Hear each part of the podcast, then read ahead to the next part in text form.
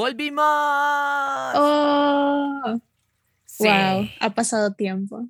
Casi un mes, ¿no? Creo que esta semana se cumplió un mes de que no grabamos. No, mentiras. de que no no, sé. subimos algo. ¿De qué nos subimos, creo? O sea, uff, Wow, ¿cómo qué pasa el tiempo? Sí. Eh, Muy ¿Por bien. qué no volvimos? O sea, ¿por qué no, por qué no hicimos contenido antes? Bueno, ustedes supondrían que es por una gran explicación acá bien intelectual. No, la verdad es que solo es por vagos. Sí. Eso Lo está mal. siento. Eso está muy mal. Sí. Pero bueno, ya que somos responsables de qué vamos a hablar hoy. Mm, tampoco sabemos. Ah, mentira. Nah. Venían sin nada después de un mes.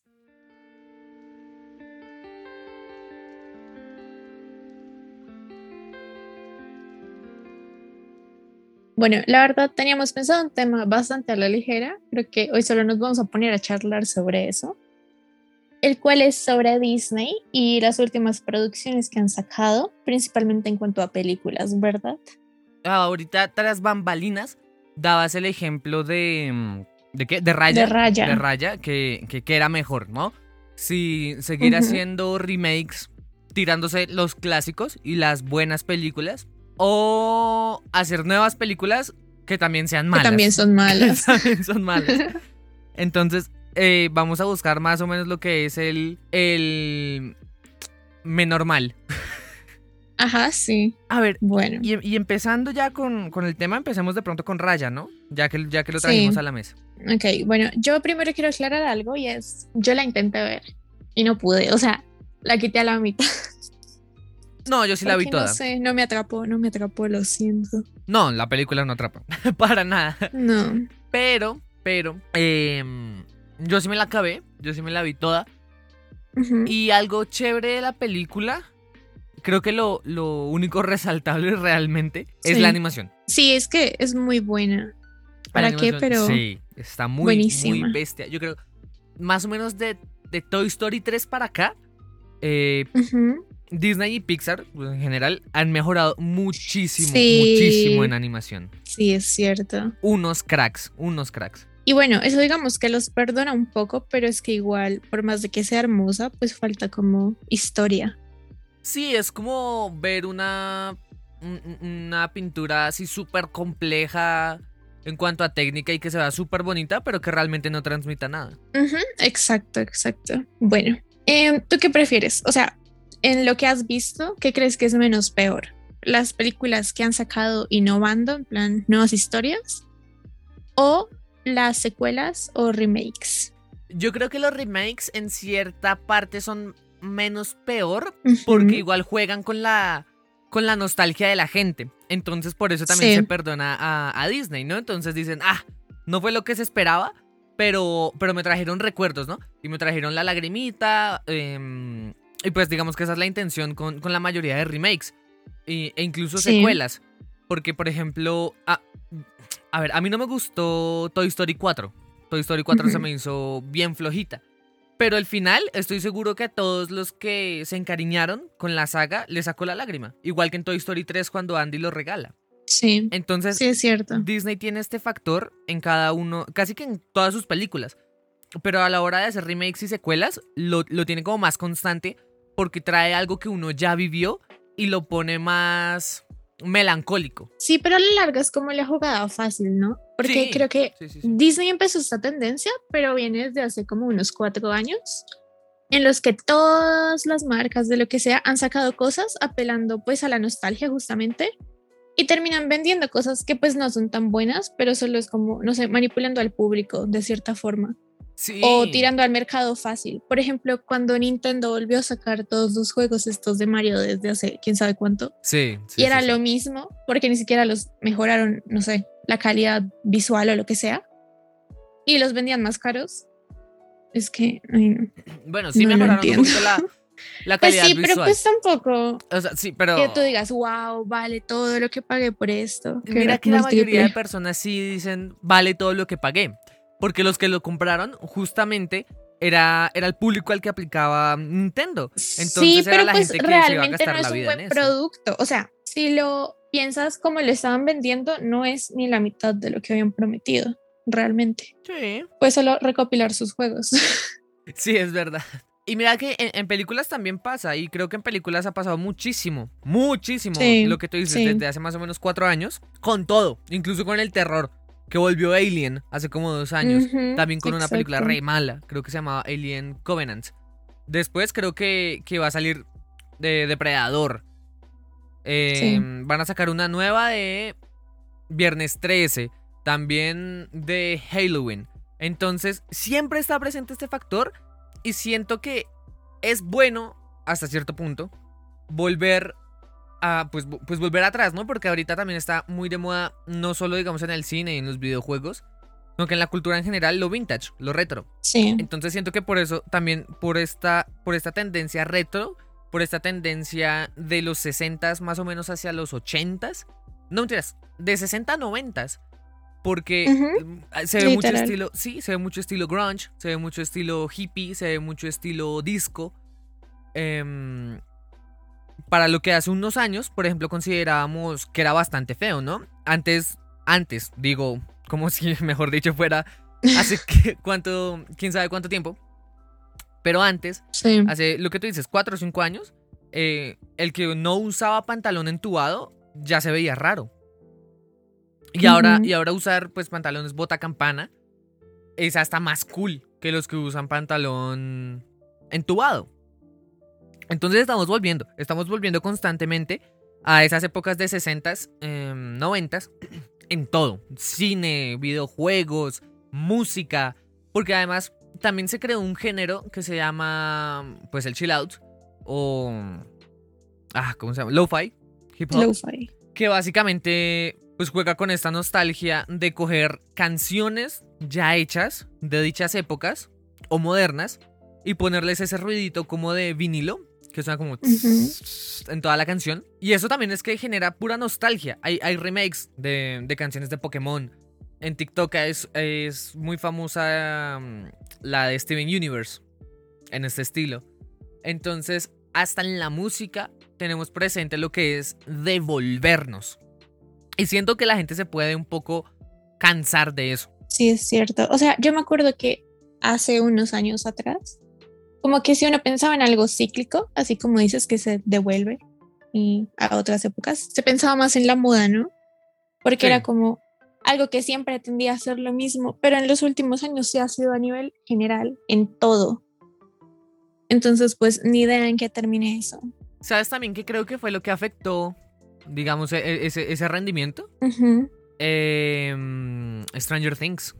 Porque, ser, porque puede Stranger ser. Things fue de las primeras, entre comillas, movidas grandes. Uno de Sí. Netflix. Dos, que ya traían de nuevo este estilo ochentero. Sí, es cierto. Y yo creo que más o menos desde ahí, desde Stranger Things, empezamos a volver, empezamos a volver, a coger todo, todo lo de atrás. Sí, pero fíjate que por lo menos en Stranger Things juegas con la nostalgia de una forma Bien hecha. como bien hecha, sí, y no tan fácil, porque por más de que fuera ajá, los ochentas, pues te vendían una nueva historia, ¿sí? Sí, Eh, no era como, sí, pero pues por lo menos eso, proponían algo, no es como ahorita lo que han hecho en Disney, que es literalmente la misma historia, casi que calcada. Por ejemplo, con el Rey León, que lo único que se diferencia ahora que se veían pues en CGI, pero era igualito. Sí, era exactamente la misma película. Yo creo, bueno, yo creo que eso lo hicieron bien. Porque era. Fue la fácil, ¿no? Aunque animar de esa manera no es fácil. Sí, Pero. Pero fue la fácil y siento que si hubieran modificado el Rey León, la hubieran embarrado mucho. Mucho, mucho, mucho, mucho, mucho. sí, pero ahí es cuando me pregunto, ¿realmente hay una necesidad para hacer un remake? No, no, no, no. Pues ahorita también tomaron. Es que incluso se veían medio tétricos, porque se veían como tan reales que cuando cantaban era como sin expresión. Sí, siento que la película era también muy opaca, parecía una película de DC. Sí, Entonces, o- todos hemos. Sí. DC o Zack Snyder, que básicamente es lo mismo. Sí, es lo mismo. Em, pero sí, siento que le faltaba muchísimo color, que también eso caracterizaba mucho al Rey León, ¿no? En las canciones Sí. como... Ah, se me olvidó el nombre. La Yo quisiera Esta noche es ya para ser un rey, Ah. creo. O sea, es que así es el coro.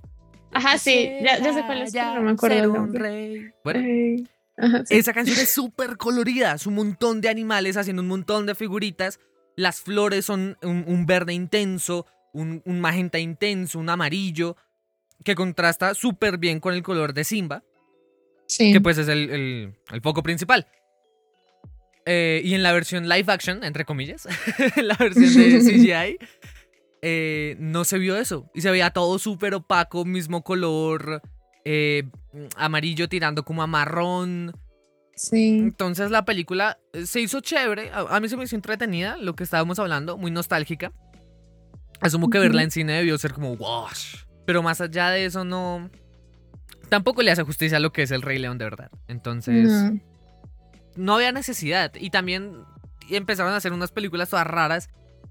como el live action de mm, La Bella Durmiente y el de Aladdin. El de Aladdin me gustó. El de Aladdin está bien. Porque el papel que se hace Will Smith es genial.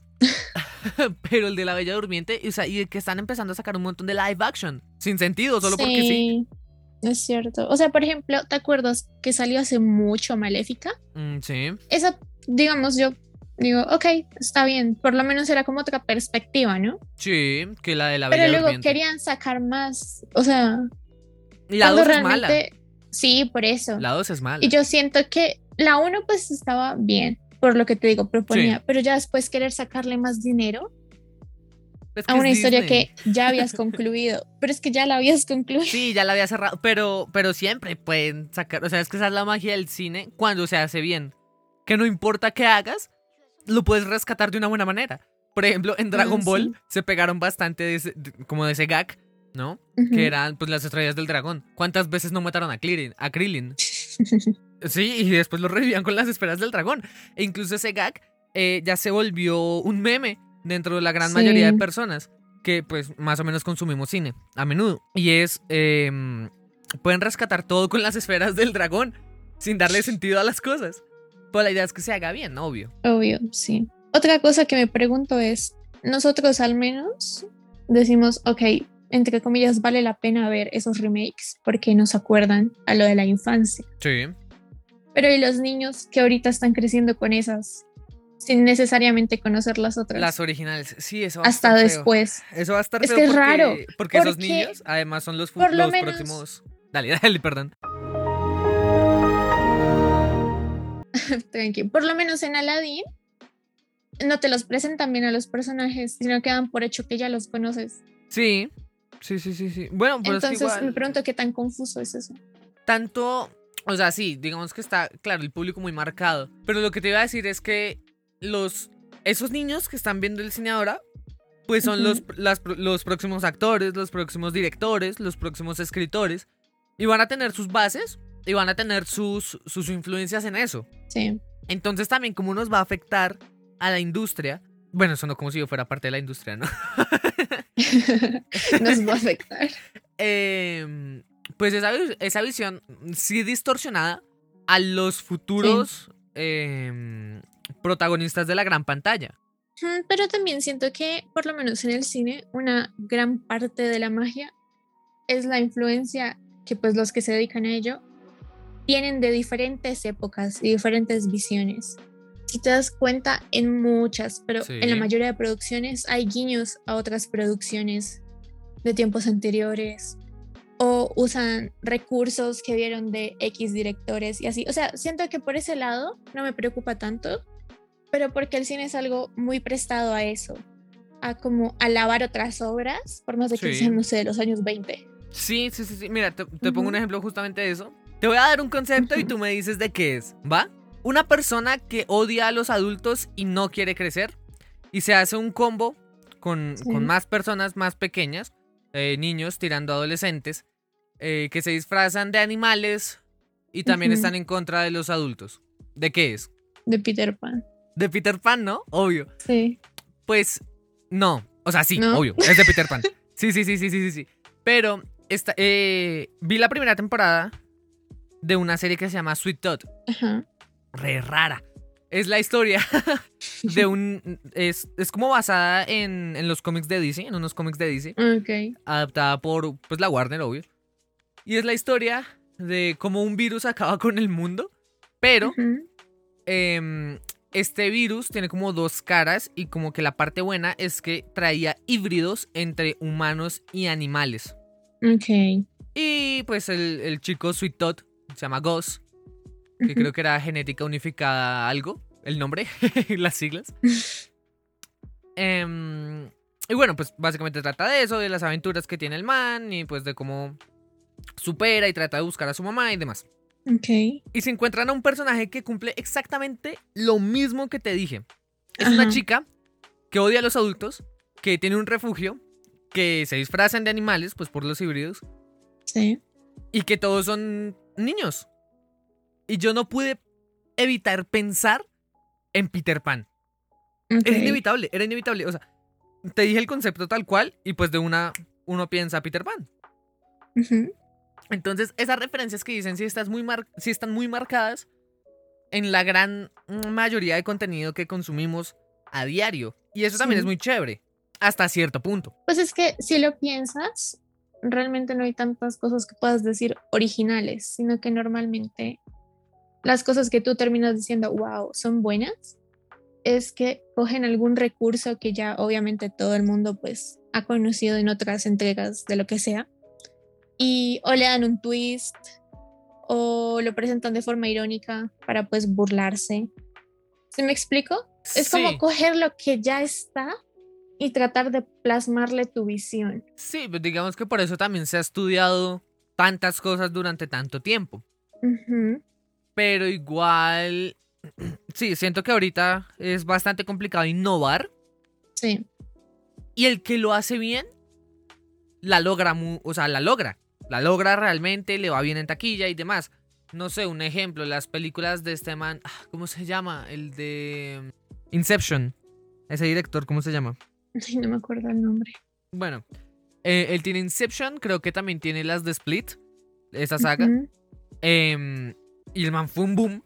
Porque a pesar de que sí, ya usaba el recurso del plot twist, lo usaba no solo a su manera, sino que innovaba también en la fotografía.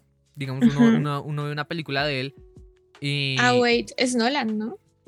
Ah, Christopher Nolan. Sí, Sí, señor. sí, sí, sí, sí. Sí, sí, sí, sí. Uy, cómo se me olvidó ese nombre. Same. Quedé como, ay, si es Nolan. Pero bueno. eh, y digamos que también es un hombre muy conocido, ¿no? Justamente por eso, porque tiene un estilo muy marcado. Y bueno, ahorita ya también, digamos, el capitalismo mundial em, lo corrompió. Eh, y ya, ya no es tampoco lo mismo. Pero cuando algo es bueno y empieza con una idea buena, se plasma también. La, el, el problema es cuando después se dejan llevar por lo comercial y lo opuesto a lo que tenía como idea principal. ¿Sí me hago entender? Sí. Entonces, entonces no sé qué va a pasar. Sí, same. O sea, no sé, va a tocar como que consigan buenos escritores. Es que de verdad, lo que le falta a Disney es escritores. Se ganó nada, Ian. No. Ah. Después quedan cosas reprimentes.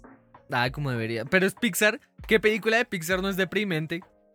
Mm, Dime una que no sea deprimente. Los in- no, eh, Los Increíbles, ¿no? Los Esa. Increíbles. mm, Bueno, sí, esa no es deprimente, pero igual tiene algo feo y es que matan al, al villano con una turbina. Ah, sí. Bueno, digamos que eso es otra cosa súper tétrica que uno casi nunca se. Como que uno casi nunca cae en cuenta, ¿no? Las muertes en los villanos de Disney y Pixar son fuertes. Y uno no lo nota. Son bastante fuertes. Creo que antes más, ¿no? O sea, por ejemplo, yo me acuerdo Ah, mucho claro. siempre de la de Gastón en La Bella y la Bestia. Sí. Como el sí, man sí, se cae y es como, wow. Hay una también, yo creo que de las más fuertes, la de Tarzán. La del cazador Sí, en Tarzán, que nos muestran la sí. sombra cuando está colgado. Sí, sí, sí. Loquísimo. O una de, no justamente un villano, pero pues Sí, del Rey sí. León, de Scar. Mufasa. Ah, de Mufasa, bueno, también. Sí, de Mufasa. A mí me duele más esa, obviamente, porque pues, Claro, lo que te claro, digo, por lo menos es Scar, piensas como, ah, pues murió, ya no los va a atormentar. en a mí cambio, se Mufasa. A mí también me cae Sí. bien. O sea, a mí, a mí Scar me cae muy bien y para mí es de los mejores villanos que hay en el cine. sí, sí es. Pero la muerte de Scar también fue re tétrica. sí. Se lo comen las hienas. O sea, uff. Te pones a pensar en eso y es bastante fuerte realmente cómo eran las películas antes e incluso un poco cómo son ahora. Pues sí, digamos que ahora no tanto. Por ejemplo, ahor- ahorita te mencionaba la película Luca, Sí. que también la, han- la han nombrado como la primera película abiertamente gay de Disney, Nah. lo cual a mí no me parece. Igual el director lo desmintió, ¿no? Sí, dijo que era más de la amistad, que, que no todo es amor, básicamente Sí. les dijo Es a los fans. me da risa cómo hay gente del colectivo que quiere creer que sus estereotipos o lo que tienen pensado es de que tiene que cumplirse Sí. y si no, nadie tiene la razón. De hecho, vi tweets de gente, en plan, pues tweet stars, diciendo, ay, el director no entendió su película, hazme el favor. O sea, de hecho sí hay momentos, pero muy poquitos, en la película con alguna sutileza y con algún aire LGBT, Sí. pero no se siente forzado y uno entiende que tampoco es la gracia de la película, porque la película va súper dirigida a la amistad, el valor de la amistad, la aceptación en general, sí, porque digamos, te voy a contar la premisa de esta manera. Eh, unos monstruos, entre comillas, no, mentiras, pongámoslo, unas criaturas muy coloridas eh, le tienen miedo a salir al exterior sí, porque la sociedad no los va a aceptar y al contrario los quiere cazar. ujú. Pues por eso la gente también tomó esa alegoría, Pues es que sí suena medio salir del closet. Exacto. O sea, sí, sí es como salir del closet, entre Sí. comillas, ¿no? O sea, sí suena. Pero lo chévere de la película es que no... Es que realmente no es así. Digamos, igual se puede tomar como uno quiera, ¿no? También eso es lo bonito del cine. Sí, obvio. La puedes interpretar de distintas maneras. Esa puede ser una manera, pero yo la tomé más como la aceptación en general. Ujú, Es eh, porque no solo los colores representan a la comunidad LGBT y no solo, eh, digamos, o sea, no solo ese colectivo tiene miedo de ser como es. Sí. Hay, hay, hay muchas más personas, ya sea el racismo que se vive hoy en día, eh, que es menor, pero que igual hay. La xenofobia, ah, que por estos, que los últimos años con Venezuela ha sido, que ha sido muchísima. Es cierto, es cierto. Em, ¿Qué más puede ser? Todas O sea, las personas del espectro autista. Claro. Ese es un claro. estigma del que mucha gente todavía no habla porque Es muy lo tienen muy interiorizado. Entonces, la película siento que va a ese- a esa aceptación y cualquiera se puede sentir identificado con esa aceptación. Aunque lo que te digo, a veces sí tiene aires un poquito de la comunidad, pero muy, muy sutiles, muy, muy sutiles. Sí. Y la película, la película es muy buena. Bueno, no es muy buena, no es. A ver, ¿quién fue la que lo dijo? Gaby Z, eh, perdón, Gaby Mesa con Z. Ajá. Eh, ella hizo una reseña y dijo: Esto no es oro, sino que es una gema linda. Ok. Y así yo también puedo definir la película. La película no es la mejor película de Pixar. no- nadie va a superar a Soul. Ay, y dale con Saúl. Pero tampoco es la peor. Es buena. La animación es muy diferente a lo que estábamos acostumbrados de Pixar. Lo cual es como también un. Un, un aire refrescante a los ojos. Sí, porque, un alivio. Sí, porque lo que tú decías, uno también ya estaba mamado de la misma animación de Pixar. Sí. Por más que sea muy buena. Igual era como el mismo estilo y ahí ya como que atormentaba. Ajá. Un alivio visual. Nos transportan también a otra cultura que lo han venido haciendo un poco desde Coco. En Raya, pues fue con la cultura asiática. Acá es con la cultura mm, italiana. Eh, sí se siente que es Italia desde el primer momento. Bueno, no desde el primer momento de la película. Más o menos desde el minuto 10, uno dice: Estos manes están en Italia. Sí. Aunque a veces sí siento que hay muchos estereotipos. Y yo digo, uff, esto puede ser un poco peligroso. Porque una de las frases ícono, que sí sé que se va a quedar en la, en la cultura popular, por lo menos de, de aquí a unos 5 años, es Silencio Bruno. Ok. Cuando la veas me entenderás y los que la vean también me van a entender. Silencio Bruno. Y cuando está pues el doblaje original en inglés, dicen Silencio Bruno. Y tienen, y tienen eh, expresiones que son un poco ya sátiras Sí. o, o estereotipadas, ¿sí? De la cultura italiana. Como el mamma mía. Y por ahí se inventaron una, una frase que era como eh, Santa Mozzarella.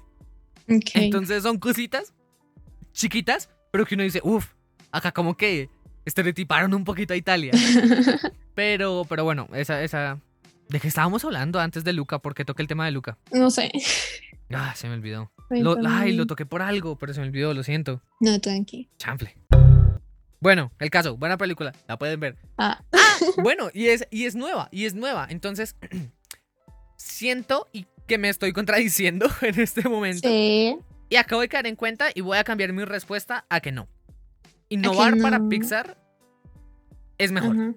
Tratar de hacer algo nuevo es mejor. No, sí, o sea, yo tampoco estoy en contra, obviamente. Pero la pregunta era más a lo que ya han sacado. Sí, por eso, por eso, por eso, por eso. Sí, también. Tenemos el ejemplo. Sí, claro. Ok. Digamos, voy a, voy a tomar las últimas tres películas de Disney Pixar: Raya, Luca y Soul. Ujú. de las cuales la, la primera es la mejor película de la historia. Y la Soul es, es, es buenísima. Las otras dos son un nuevo concepto, por más que nos traen la misma pinche enseñanza de toda Sí. la vida. no, es la misma enseñanza de siempre. Ah, Luca es un poquito plana, pero es muy disfrutable. Eh, Raya es demasiado plana y es inmamable. Entonces tenemos esos dos, dos contras, esos tres, perdón. Sí. Lo que pueden hacer con una película extraordinaria, lo que pueden hacer con una película a término medio, que se puede, puede ser algo mejor, pero también se sale de lo que veníamos acostumbrados de Pixar, que son temas muy, muy profundos, ¿no? Entre comillas, muy densos, y acoplarlos de una manera un poco divertida, sino que se va más ya a lo infantil, que es lo que muchas personas también criticaban, que era que Pixar ahora solo iba dirigido a un público mayor. No, esta película es mucho más infantil. Y tenemos por último Raya, que es que es bien malita, que es muy plana. Entonces, pues ahí tenemos como esos tres contrastes a comparación de los últimos remakes que han hecho, que realmente han sido muy malos todos. Sí, es cierto. es que yo sí. creo que lo otro que da coraje es. O sea, Disney no necesita asegurar dinero fácil. ¿Sí me explico? Sí, o sea, Disney ya funciona solo. Exacto. O sea, lo que vayan a sacar igual les va a retribuir algo. Sí, sí, sí, sí. Entonces, sí es como, pues mínimo, si puedes darte el chance de embarrarla con algo no tan bueno, e igual pues te va a salir rentable, entre comillas, no tanto como pues quisieras, puedes ir aprendiendo de eso y tratar de sacar nuevas cosas, ¿no? En vez de hacer algo tan flojo como siempre. Sí, sí, sí, sí. Disney. Disney funciona absolutamente solo. Es la empresa, yo creo que más grande en el mundo. Sí. Porque, ¿qué tiene? Fox, tanto Fox Televisión como Fox Sports. Tiene E ESPN. National Geographic. Tiene National Geographic. Tiene Lucasfilm. Sí. Tiene a Marvel. Marvel. ¿Qué más tienen? Deben tener algo más, ¿no? No recuerdo. Creo que no. Bueno, y se tienen. a- Ah, bueno, Pixar, que originalmente era de. Apple. Ajá. Ah, y pues se tienen a sí mismos. y que, que no es poco realmente, porque sí, Disney. no, o sea, Mickey. Sí, pues, exacto. Creo que eh, Mickey iba a sonar raro, pero Mickey y Jesús son los personajes más famosos de en la historia, ¿no? Mm, sí, creo que sí. O sea, dime un personaje más famoso de, que Mickey que no sea Jesús. Pues no sé. Es que tienes razón, porque por lo menos, no sé, Santa Claus tiene diferentes variantes, ¿no? Bueno, Santa Claus puede ser, es Entonces, verdad. Pero no sí. sabría decirte si a nivel general Santa Claus sí, o las diferentes variantes que tiene, ¿no? Pero pues sí, en realidad Mickey sí es como muy contundente. Y la lograron re bien, y la lograron re bien. Ah, bueno, yo tenía otra. ¿Has visto la, la película Scott Pilgrim? No. Ah, es buenísima. Buenísima, buenísima. No, no, no es de Disney, ¿no? Creo que es de Sony. Pero, uf, es una película de comedia basada, comedia irre- irreverente, basada en unos cómics y en unos videojuegos del mismo nombre. Sí. Es súper loca, te la tienes que ver ya. Todos se la tienen que ver ya, es una joya, joya del cine, es genial. Y es que la película no se toma en serio a sí misma y trae eh, varias formas un poco distintas de comedia y hace incluso sátiras a la comedia tradicional, como los... Ay, ¿Cómo se llaman estos programas donde mm, Las se ríen? sitcoms. Las sitcoms, eso, eso. Hay una parte donde hacen una parodia al show de Jerry Seinfeld. Ok, ok. La hacen re bien y se siente súper orgánico y, y- y rompe realmente con toda la línea que tenía la película. Pero se siente súper bien. Es genial y tiene muchas como transiciones de videojuegos. Eh, el estilo de la película en sí es un poco frío, Pero contrasta demasiado, contrasta demasiado con los colores de los personajes. Porque una de las personajes principales tiene el cabello de colores muy locos, rosado, azul, y digamos que no, no- uf, nos muestra muchas cosas. Hay, hay un elenco muy bueno, muy loco, y es como de las películas que impulsaron a muchos actores en ese entonces. Está Brie Larson, está Chris Evans, está... Ok. Ay, ¿cómo se llama este man? Pues el que hace Scott Pilgrim, pero no me acuerdo cómo se llama. Que ha salido en año 1 con Jack Black, ha salido en Super Cool o en Super Bad en inglés. No, No, sé por qué le cambiaron el acuerdo. nombre. Mm, bueno, él. Ok. Ah, bueno, ya me acordé que otra cosa iba a decir. No sé si has visto que pues desde hace como un año, creo. Pues cuando sacaron Disney Plus, sacaron su serie de High School Musical, The Musical, The Serie. Eh, sí, sí, sí, sí. Es horrible. O sea, incluso están queriendo traer como pues algo que les pegó mucho en los 2000 a sus series. Que ni siquiera tienen nada que ver. Ah, yo nunca he sido fan de High School Musical. Yo sé. Nunca, nunca, nunca. Pero esa versión era como una versión mexicana, ¿no era? No, no, no, no, no, estás confundiendo las vainas. Eso es High School Musical, El Desafío México. Hay diferentes versiones del desafío. Era como un reality, entonces no era como la voz, pero tipo había gente que se presentaba así que, ay, quiero ser Troy. y cantaban. Y luego sacaron las películas. La del desafío esa salió despuesito de High School Musical. Ay, no puede Es ser. malísimo. Ay, no puede Encima ser. salen Jesse y Joy. Uf, Y ¿quién es ese? actúan horrible. Dime. ¿Quién es? No, salen Jesse y Joy, la agrupación mexicana. Ah, salen interpretándose siento, a ellos mismos y es No. horrible. No, no, no, no, no. no. Pero ese no era el punto. El punto era que incluso están trayendo cosas viejas a sus series, que esas sí van netamente dirigidas a niños. Sí. y no tiene sí, nada sí, que sí. ver. Esa y por ejemplo las patoaventuras, esa sí es de antes. Uh, esa me Esa a mí me gusta, eso era lo que te iba a decir. Eh, las patoaventuras se desarrolló nuevas, mucho, eh, eso te iba a decir. Antes se desarrolló pues en la película que tenían Sí. y tenían cómics, pero pues nunca habían tenido una serie ni nada así. Me parece una excelente serie. Creo que es mi serie favorita de Disney que tienen ahorita. La nueva, ¿sí? Sí, sí, Ujú, sí. la Las nueva. patoaventuras nuevas. Es- eh, a mí me encanta. A mí Esa, también. es que si te das cuenta lo que es el universo Mickey, si le meten las ganas. Sí, es que eso era lo que te iba a decir. Por lo menos ahí están tratando de innovar con algo que ya tenían, pero no están repitiendo lo mismo que ya tenían, sino que Además lo ponen en un contexto moderno. Ajá, exacto. Entonces, y también me pasa mucho con estos cortos de Mickey. Sí. Los cortos nuevos que traen un nuevo diseño de personajes que igual recuerda a lo anterior, pero no se Ujú. parece en lo absoluto. Sí, y que también traen cosas modernas. Sí, esos. Qué raro Disney, ¿por qué haces eso? ¿Por qué haces eso? Pero. mm, Pero sí, esa- esas dos son buenas y el estilo de animación que tiene las patoaventuras también me gusta bastante. Sí, es muy buena. Es que a mí me encanta mucho por todo. El estilo de animación, porque la historia es muy buena, porque están innovando, pero con algo que ya tenían y ya. Creo que era eso. Porque sí, o sea, por ejemplo, la de High School Musical, la serie esa, es como Glee, pero mal hecho. Y en serio, es como Glee, pero mal hecho y para niños. Entonces ni siquiera tiene chistes buenos. Ok. Y ya, o sea, ni siquiera entiendo por qué lo vendieron como High School Musical. Podrían haberlo vendido como otro. Porque el nombre vende, así de sencillo. No creas. Vi a la mayoría de gente quejándose de que existiera eso. O sea, Claro, o sea, pues te pongo el ejemplo. si hubieran Dale, querido vender algo de High School Musical, les hubiera salido más rentable, no sé, hacer otra cuarta película. Hubiera vendido más. Hubiera sido igual de malo, pero hubiera vendido más. te. A ver, te pongo un ejemplo de lo que es básicamente tener un nombre para solo vender, ah, aunque hagan y, y que hagan Ujú. las cosas pues mal. Metallica en septiembre 10 cumple 30 años con el disco negro o el Black Album. Y ayer sacaron un anuncio de que iban a hacer un, bueno, una remasterización del disco. Sacaron un adelanto con la canción Enter Sandman, muy bueno, o sea, sí está, suena mejor. Pero lo controversial fue que eh, van a sacar un disco que se llama The Black, eh, sí, The Blacklist, Metallica Blacklist, en el que van a tener todas las canciones del disco cobereadas por un montón de artistas, incluidos Mm, ok, ok. J Balvin. ¿Qué? Quiero escuchar Yo eso. no, yo no. y realmente generó muchísimo hate, muchísimo, muchísimo hate. Ajá. Y realmente tiene mucho potencial lo que es el disco, no J Balvin. Lo que es el disco de covers, porque está Juanes. Ok. Juanes oh, hizo un cover. Eso sí quiero oírlo. Está chévere, ya lo puedes, ya lo puedes escuchar. Hay dos ya disponibles. Una de Miley Cyrus con Elton John y con Chad Buah, Smith, que es brutal. A mí me encanta. Ah, Suena ahora. su- es oro. de Nothing Else Matters. Buenísima. ¡Wow! No, ya, ya fue. Adiós, Es muy a a buena. escucharlo. Y la de Juanes, que es con Enter Sandman, que es muy bien. Ok, ok, ok. Digamos que Juanes se ganó el puesto porque en Rock al Parque de 2019 se hizo un cover de Seek and Destroy y el baterista de. Metallica lo felicitó y todo. Y sale de primeras, de hecho.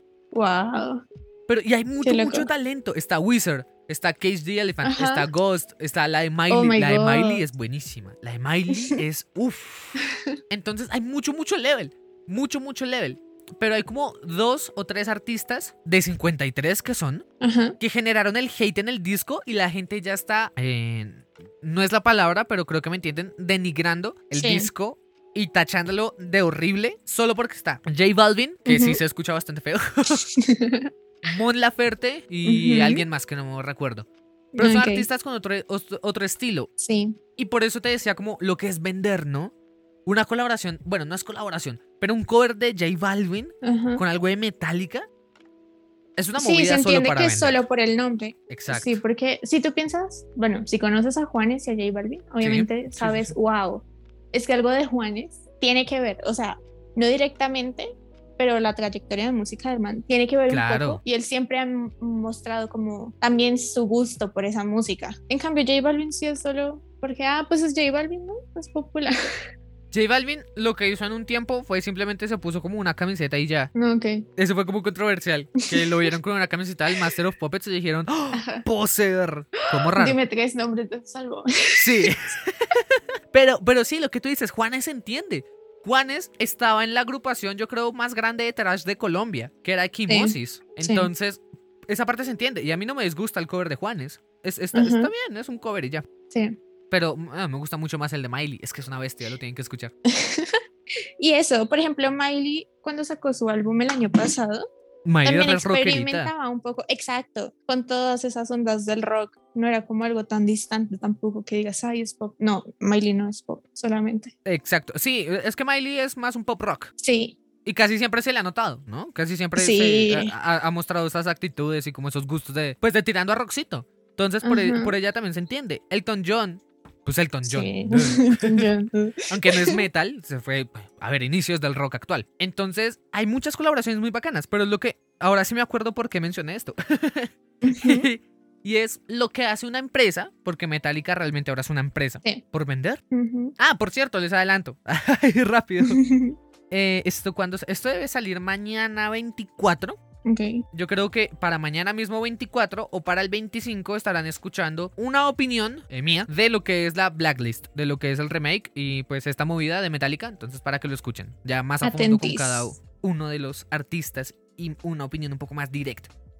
Bueno, en conclusión, podríamos decir que por más de que hay mucha gente que le gusta que le apelen a su nostalgia, también como que eso termina en que la gente se aferre a eso y quiera volver a ver los clásicos que recordaba de su infancia, más que las cosas actuales. Entonces, sería mejor que por lo menos Disney, que como ya habíamos dicho, tiene la facilidad de proponer cosas nuevas sin que le represente una pérdida, hagan eso.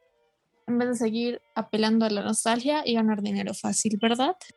Así es, y no solo con Disney, a pesar de que hoy pues sí hablamos bastante de, de Disney, fue Ujú. como, digamos, el tema principal. Pero igual el tema general era, era esto, ¿no? Que, que, que era mejor si las cosas siguieran siendo estos remakes de antes en todos, en todo el tema de las artes en general, o si se, sigue, se siguiera innovando. Entonces sí, yo creo que la conclusión para mí también es eh, empresas tan grandes como lo es Disney, empresas tan grandes, en el caso que dado ahorita, como Metallica, O Nintendo.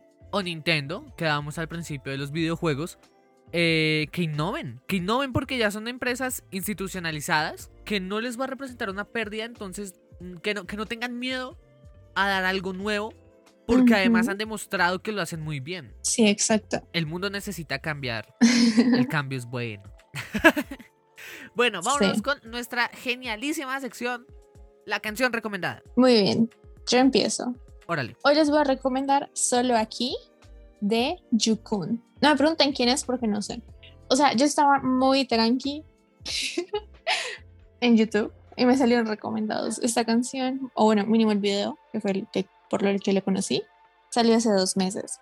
Es súper indie, o Y nada, no sé ni dónde es porque no dice, ni en su Instagram, pero pues está muy cool. También tiene otras canciones que están muy buenas, recomendadísimo. ¿Y tú? Espera, ¿repites el nombre de la canción y el artista, porfa? Ujú. Solo aquí, de Yukun.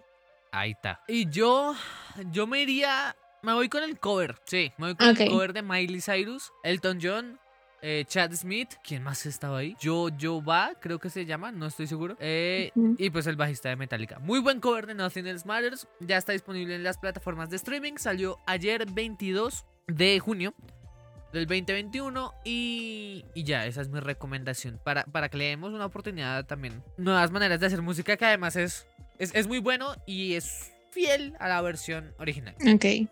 Y eso fue todo por esta edición.